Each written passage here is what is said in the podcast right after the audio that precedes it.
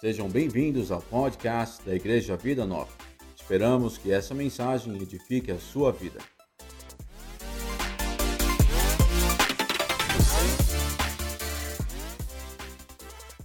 Eu queria que você abrisse no capítulo 8 de João. No capítulo 8 de João, nós vamos tratar especificamente, a gente está falando sobre João, sobre João, o Evangelho de João. Ah, especificamente, é o evangelho que mais trata Jesus dizendo eu sou. Né? Em referência àquilo que Moisés perguntou lá no monte, é, quando Deus o chamou, diz assim: Mas se perguntarem quem me enviou, o que eu digo? E Deus diz: Você vai dizer, Eu sou o que sou. Você pode repetir isso comigo? Eu sou o que sou. A palavra Javé ou Jeová, que nós usamos corriqueiramente, vem dessa, dessa palavra, dessa expressão eu sou o que sou, porque não existe. É difícil explicar, vocês vão acreditar na minha palavra. Vem de Javé, de Javé vem Jeová, e é eu sou o que sou. E no livro de João, mais especificamente, ele mais trata desse eu, e esse é o capítulo que mais ele afirma isso.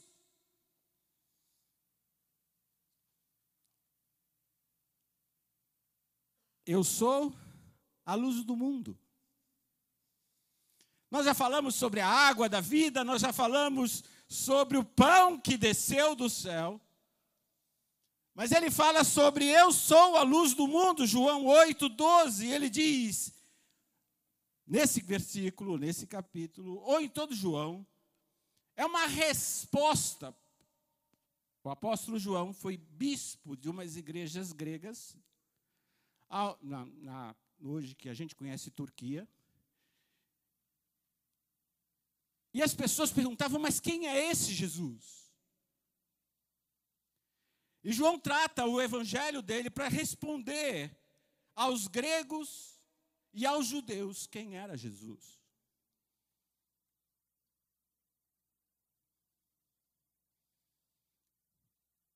Durante a diáspora judaica, acontecida há 400 anos, 500 anos antes, comunidades de judeus foram espalhadas pelo, pelo, da bacia do Mediterrâneo impactando a vida de muitas pessoas por causa da sua conduta de vida, por causa da, de como eles tratavam suas famílias, seus filhos, como educavam-se, como se eram honestos, fiéis, eram pessoas que podiam se fazer negócio com eles. Isso havia impactado a comunidade grega de uma forma muito contundente. E de repente chega uma novidade que veio o Messias. E dentre os judeus e dentre os gregos, as pessoas perguntavam: mas quem é esse Jesus? E o Evangelho de João é uma resposta, é uma tentativa de esclarecer às pessoas quem é esse Jesus.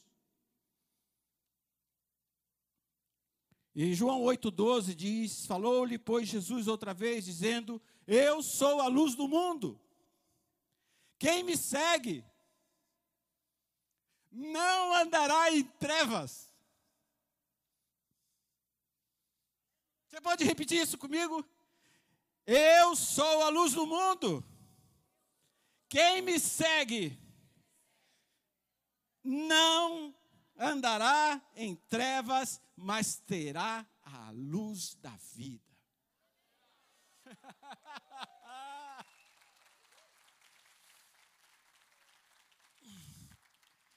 Sabe, irmãos, para os judeus, eles entendiam um pouquinho do que é a luz. Talvez a gente não consiga ainda perceber, porque a luz que foi criada naquele dia da criação, haja luz e houve luz, não é essa luz que nós conhecemos. É outra luz. O sol foi criado no quarto dia. Então ele substituiu aquela luz. A luz primeva a luz que trouxe à existência todas as coisas.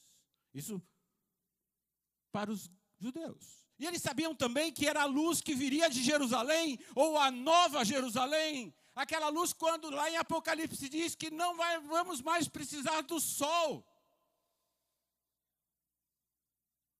Também era aquela luz que ofuscou a Paulo quando no caminho de Damasco ele vociferava contra os cristãos. E os gregos?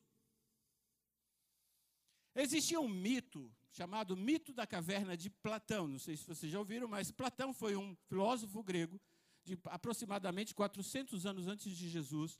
E ele dizia o seguinte: que o mundo ah, parecia os homens estarem dentro de uma caverna, lá no fundo da caverna. E eles coexistiam e coabitavam no fundo dessa caverna, andando nas sombras. Até que um deles decidiu, mas tem alguma coisa lá fora. Parece que tem uma luz lá fora. E essa pessoa vai até lá fora e vê um mundo completamente diferente e volta. Ele fica extasiado e ele volta. E ele tenta convencer as pessoas a respeito do que existia lá fora. E as pessoas que viviam nas sombras diziam: Esse cara enlouqueceu.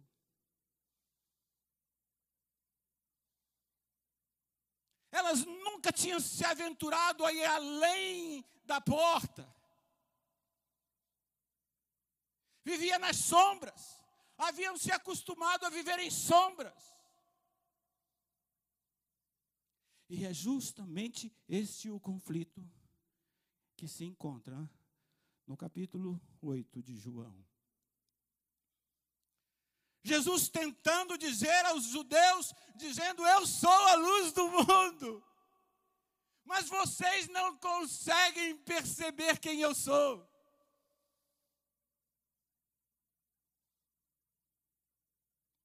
O capítulo começa com uma coisa terrível: uma mulher adúltera é trazida e jogada no meio de todos, e dizem para Jesus: Olha, essa mulher foi pegada em adultério. Não esqueceram de trazer o homem. A lei manda que a gente apedreje a ela. O que a gente deve fazer com ela? E Jesus continuou fazendo o que estava fazendo, escrevendo na areia, insistentemente, esses homens desejando apedrejá-la, insistiam com Jesus o que devemos fazer. E Jesus diz assim: Olha, aquele que não tiver pecados, atire a primeira pedra.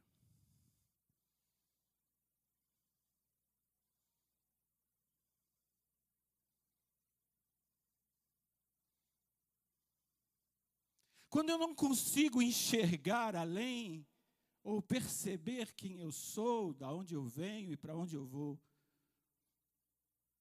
a misericórdia desaparece.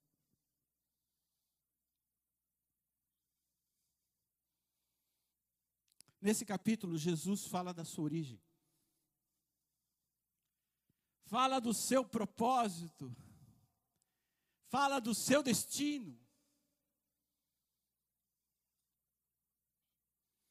Por quê? Porque nesse capítulo ele diz que ele revela o Pai, o próprio Deus. E, irmãos, para um grego isso era muito complicado, porque o Deus supremo dos gregos era Zeus, e ele andava pulando a cerca, de um monte de cerca que ele pulava.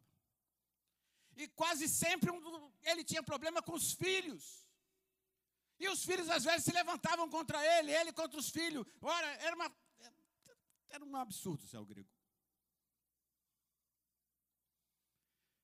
E no versículo 19 ele diz: Onde está teu pai? Respondeu Jesus: Não me conheceis a mim, nem a meu pai. Se, vos, se vós me conheceis a mim, também conhecerias a meu pai. A identidade de Jesus estava profundamente ligada a quem é Deus.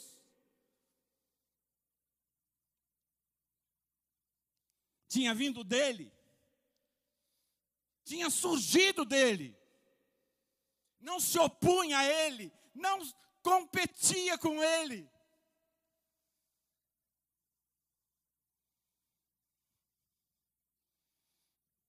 No versículo 24, ele diz: Por isso vos disse que morrereis em vossos pecados, porque se não credes que eu sou, morrereis em vossos pecados. Essa é a luz que mostra, é a luz que evidencia as coisas que eu preciso entender de que como eu sou.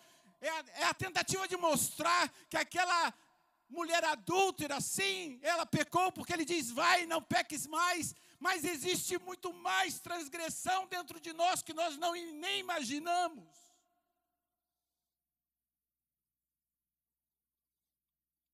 Quase sempre, essa semana, conversando com os irmãos do discipulado, estávamos falando do bosque em que Adão se escondeu. Quando pecou, ele vai Deus chama, onde você está?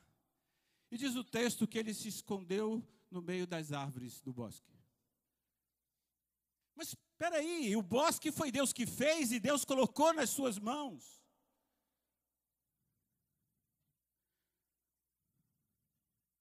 Quantos de nós não nos escondemos nas coisas que Deus nos colocou nas nossas mãos? Talvez o coral possa ser um esconderijo. Talvez o louvor seja um esconderijo, ou o mistério de integração seja um esconderijo. Um lugar onde as pessoas, eu estou fazendo, estou fazendo, mas eu não sei quem eu sou.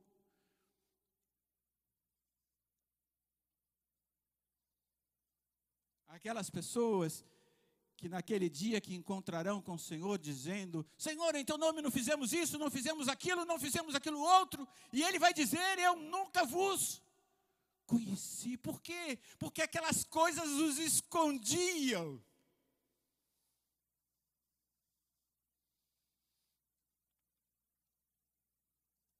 A luz revela.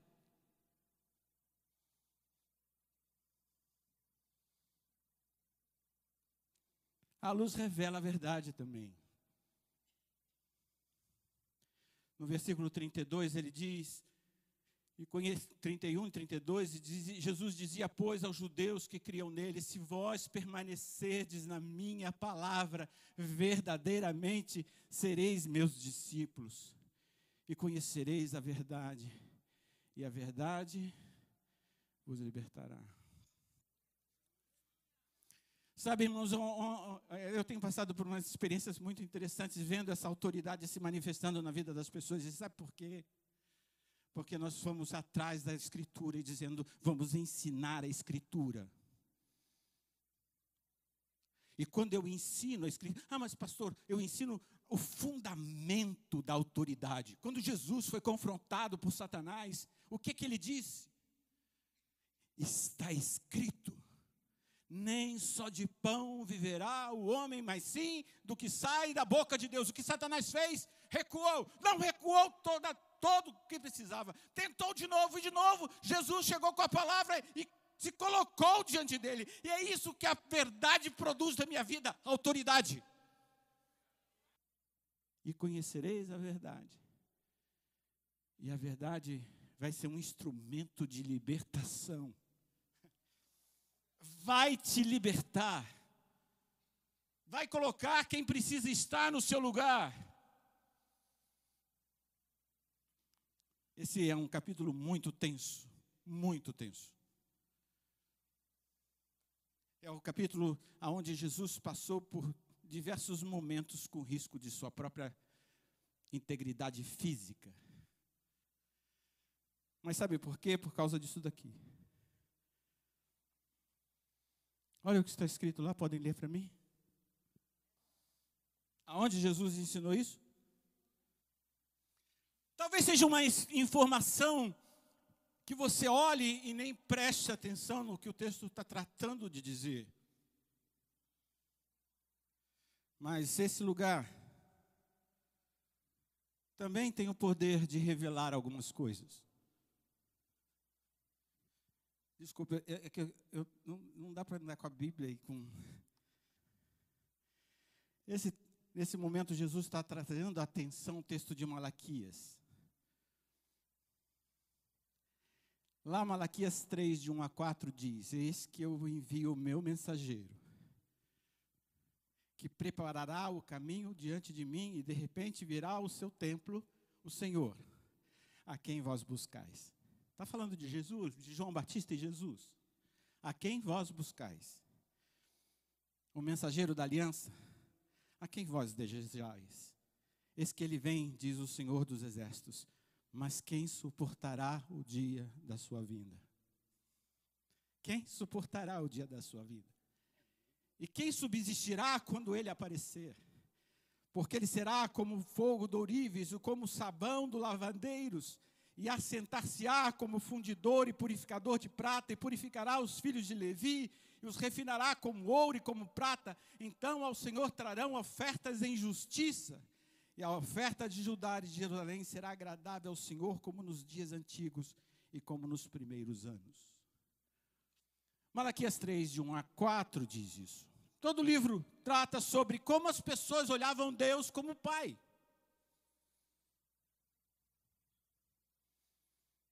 É o último livro do Antigo Testamento. Depois, 400 anos de silêncio. Já perguntei isso para vocês: o que faz Deus silenciar 400 anos? Nenhum profeta, nenhum enviado, nenhum mensageiro, nada, não. Como se Deus tivesse. Não adianta dizer nada para eles. E por quê? Por causa do gasofilácio. Mas o que isso tem a dizer? Sabe, irmãos, o gasofilácio revela algumas coisas. E a primeira revelação que ele traz é quem é meu pai.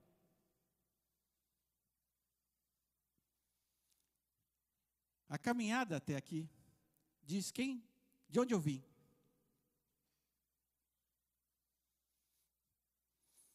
Lá em Mateus capítulo 6 diz: Não ajunteis tesouros, onde a praça e a ferrugem tudo consomem, onde ladrões minam e roubam.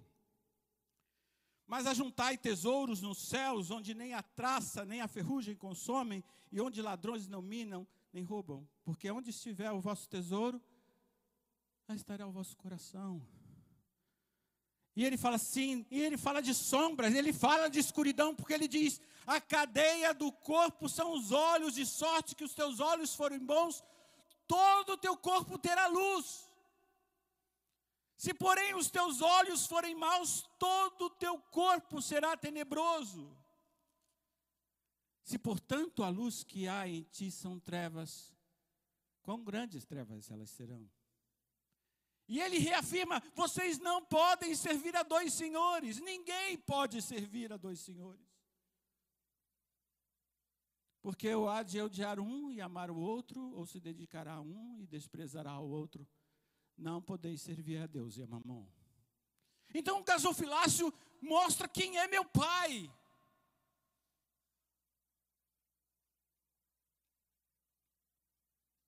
Aponta para minha transgressão. Nós estamos estudando o livro de Levíticos, Peruíbe ainda não está, ainda está no livro anterior, e lá fala: olha, quando você pecar, quando você fizer isso, quando você fizer aquilo, vai ao meu encontro. Se encontra comigo.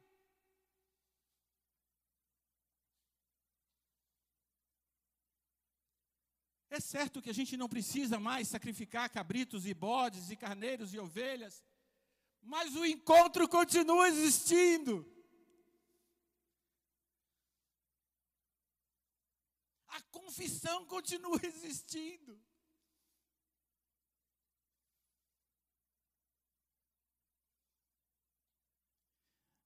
E a verdade que existe no meu coração, porque eu decido aonde o meu tesouro se encontra. Por isso que essa verdade, ou essas verdades do capítulo 8 sobre a luz do mundo, foi falada no lugar do gasofilácio.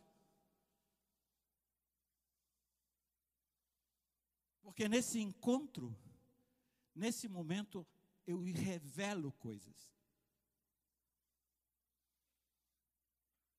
Eu aponto para onde eu confio, em quem confio. Por isso que quando aquela viúva trouxe duas moedinhas, todos olhavam para o rico, mas Jesus olhava para ela, o céu contemplava aquela mulher e disse: Ela chegou aonde precisava chegar.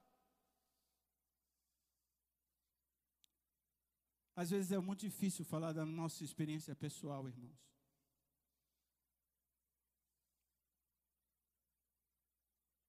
Mas um dia eu decidi nunca chegar diante de Deus, diante do Senhor, com mãos vazias. Nunca mais.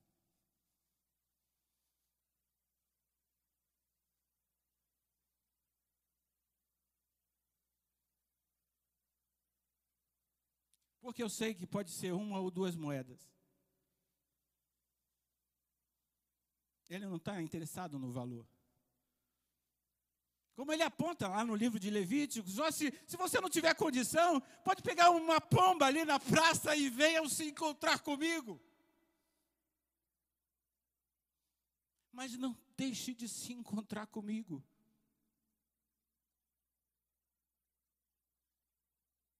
Nada, absolutamente nada pode te esconder de mim.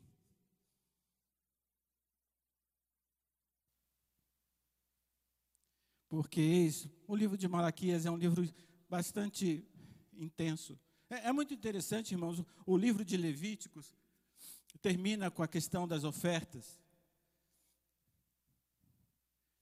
E o último livro da antiga aliança termina com ofertas.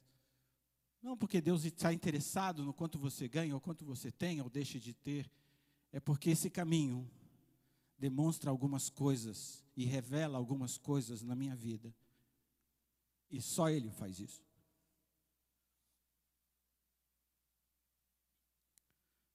E ele diz assim: Porque eis que aquele dia vem ardendo como fornalha, todos os soberbos e todos os que cometem impiedade serão como a palha.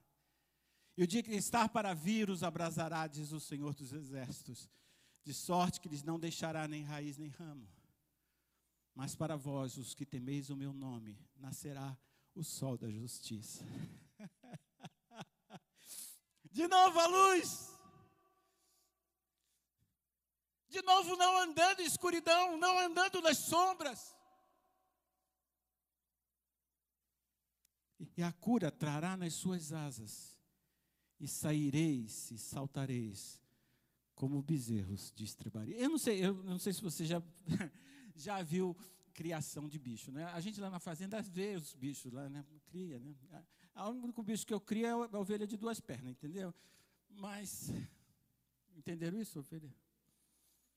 Diga para o seu vizinho, é o seu caso, meu irmão, é o seu caso. É o seu caso. É? Vocês sabem por que, que Deus escolheu as ovelhas para dizer que são a gente, não sabe? Porque elas são meio estrábicas, irmãos. Elas não sabem encontrar o caminho de volta quando elas se perdem.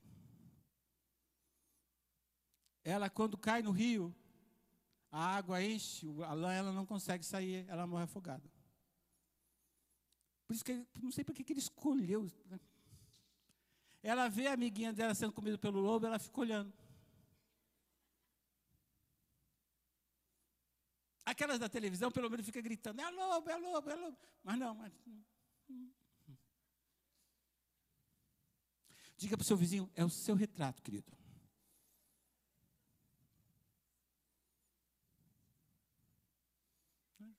Meio estrábico.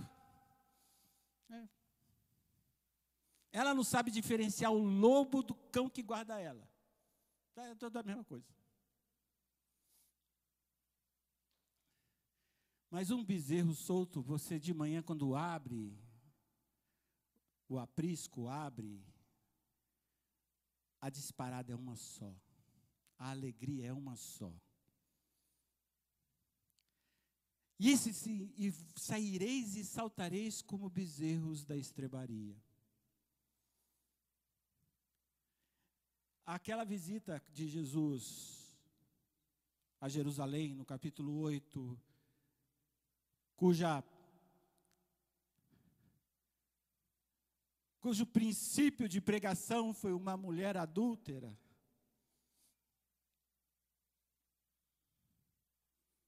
Pronta a ser pedrejada. Disse-lhe Jesus: Em verdade, em verdade vos digo que antes que Abraão existisse, eu sou. De novo. Antes que Abraão, os judeus, isso entrou quadrado. Antes que Abraão existisse, eu sou. Então pegaram pedras para lhe atirarem, mas Jesus ocultou-se, saiu do templo, passando pelo meio deles, e assim se retirou.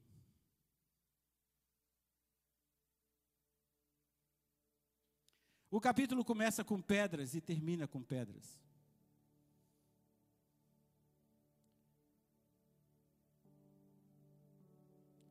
Mas, irmãos, todas as vezes que eu não entender esse caminho,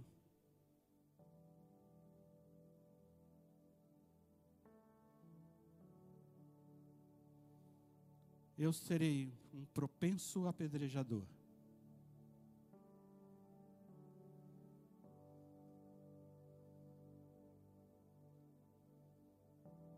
Ou de Jesus, ou de alguém que o representa, ou de alguém que ensina a sua palavra.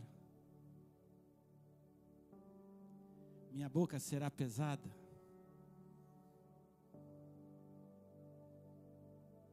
Porque eu vivo no meio de sombras.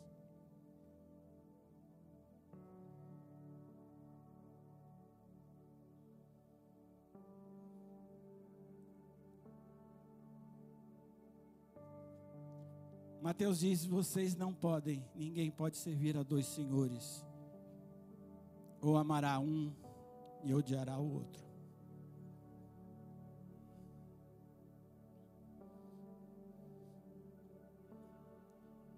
Eu pedi para deixar o gasofilácio hoje aqui, porque eu, eu vivi numa igreja batista, irmãos, e lá o gasofilácio era um lugar meio escondido, onde ninguém via. E eu falei assim: não, vamos trazer o gasofilácio para o meio do culto.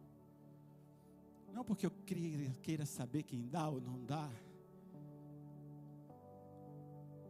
porque isso não compete a mim saber. O que compete a mim é dizer: Seu coração precisa andar na luz.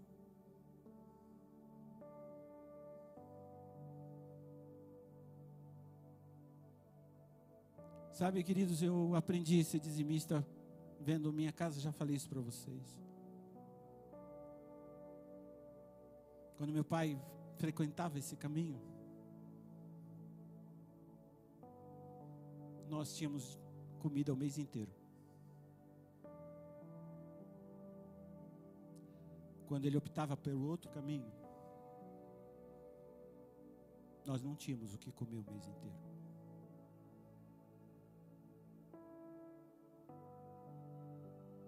De novo as sombras se aproximavam.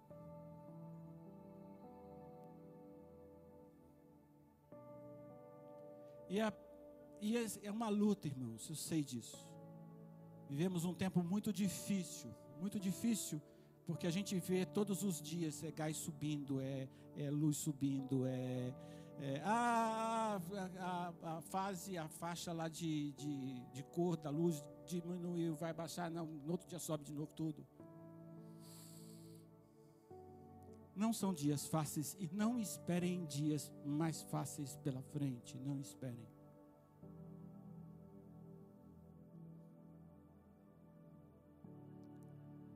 quando nós passamos por uma, pela uma a crise, há dois, três anos, começou há três anos atrás, aqui na igreja nós reduzimos os salários de todos, principalmente dos pastores. Lembra de um, no começo da pandemia, um T, 25%, né? Eu nem posso dizer para vocês os detalhes disso. Mas eu olhei e disse assim, Senhor, mas como é que eu vou fazer agora, né? E eu sei que essa é a pergunta que você faz antes de sair da sua cadeira e vir aqui.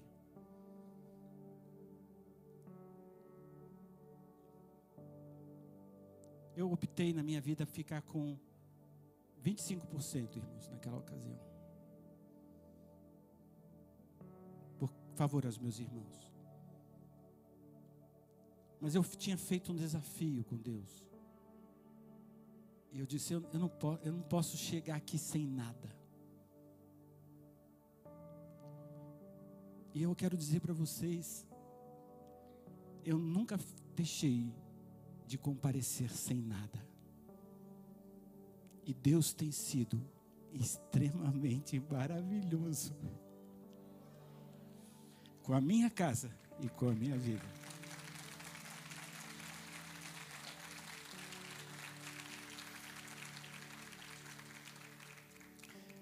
É difícil, eu volto a dizer, a falar de experiências pessoais.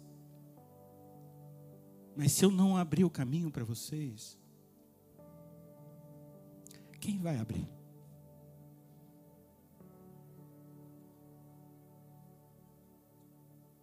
O estranho? Aquele a quem você não conhece a voz? Eu espero que a nossa experiência tenha isso. As ovelhas conhecem a minha voz e me seguem. Feche seus olhos. Deus, se aqui nesse lugar houve um momento de escuridão, um momento de sombras, um momento em que meu coração não se decidiu confiar em você, não mostrou para onde eu vou, não evidenciou o céu que eu creio. Que o Senhor nos perdoe. Que haja constantemente uma declaração, Senhor, com as nossas vidas, com as nossas atitudes, com os nossos dons, com os nossos talentos, de que o nosso tesouro se encontra no céu. De onde vimos? Para onde vamos? O Senhor não mediu esforços em enviar seu filho por nossas vidas. Ensina-nos, Deus. Ensina-nos, Pai. Por amor da tua palavra, ensina-nos. Ensina-nos a andarmos com Deus Santo, a purificar os nossos pecados, a lavar as nossas vestes, a entender esse grande e maravilhoso sacrifício feito uma vez por todas por nossas vidas. Senão, Senhor, estaríamos todos os dias aqui matando animais, mas o Senhor, pelo seu precioso sangue, nos deu vida e vida em abundância, Pai. Guarda-nos, Pai, guarda-nos nesse caminho e dirige as nossas motivações. No nome poderoso de Jesus.